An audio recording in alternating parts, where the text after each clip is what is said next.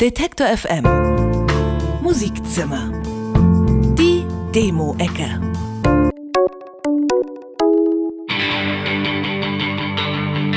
Am 21. Dezember 2012 endete der Maya-Kalender. Manch einer hat deshalb den Weltuntergang befürchtet, der aber bekanntlich ausgeblieben ist. Davon hat unter anderem auch Sänger und Gitarrist Tino Bogdali profitiert. Der ist 2012 nach Berlin gezogen, um in der legendären 8 mm Bar abzuhängen und seine Band Mystery Art Orchestra zu gründen.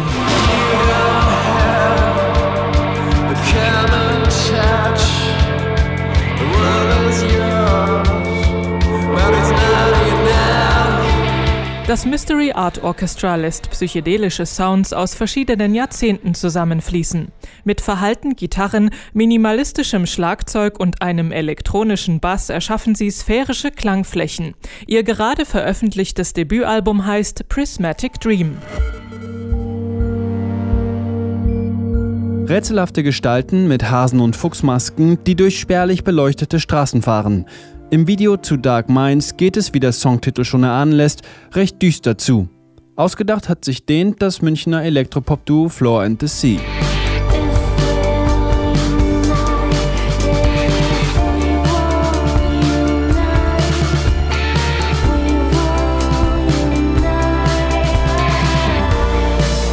Floor and the Sea haben sich 2015 als fünfköpfige Gruppe gegründet und waren schnell Band der Woche der Süddeutschen Zeitung. Nach der Auflösung haben Sängerin Cam und Gitarrist Mark Aretz zu zweit weitergemacht. Neue Einflüsse von Radiohead oder All J erweitern ihren düsteren atmosphärischen Sound.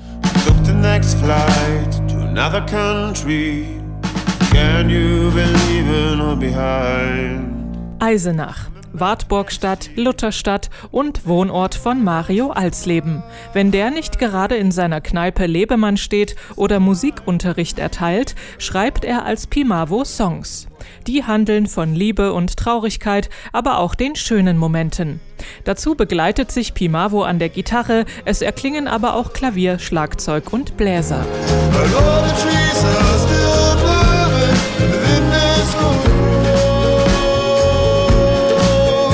Mario Alsleben spielt schon seit 20 Jahren Gitarre, studiert hat er an der Music Academy in Los Angeles. Als Pimavo macht er melancholisch verspielten Folk-Pop. Sein erstes Album heißt All the Trees Are Still Moving und ist gerade erschienen.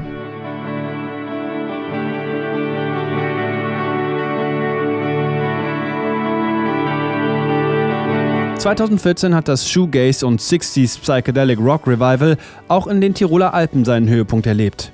Auch Lars Andersen und Philipp Dornauer haben sich von der Welle verwaschener Gitarren mitreißen lassen und an einem nebligen Novembertag die Band Morley gegründet. Inspiriert von Tame Impala und Slowdive bauen sie nun selbst meterhohe Wände aus Schlagzeug, Gitarren und Symphi-Texturen.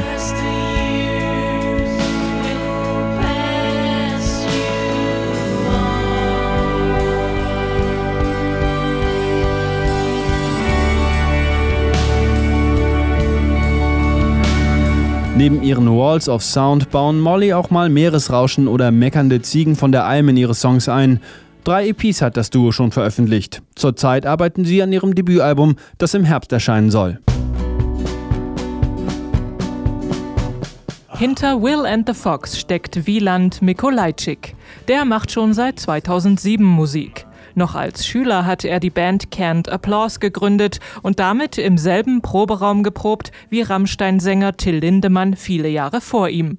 Zehn Jahre und diverse Stilwechsel später musste etwas Neues her. Will and the Fox war geboren. Oh,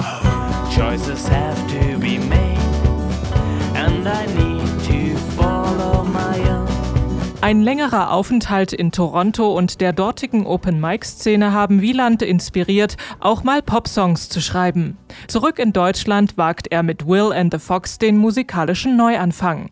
Sein erster Song handelt entsprechend von der Überwindung der Angst vor dem Neuen. Detektor FM Musikzimmer Die Demo-Ecke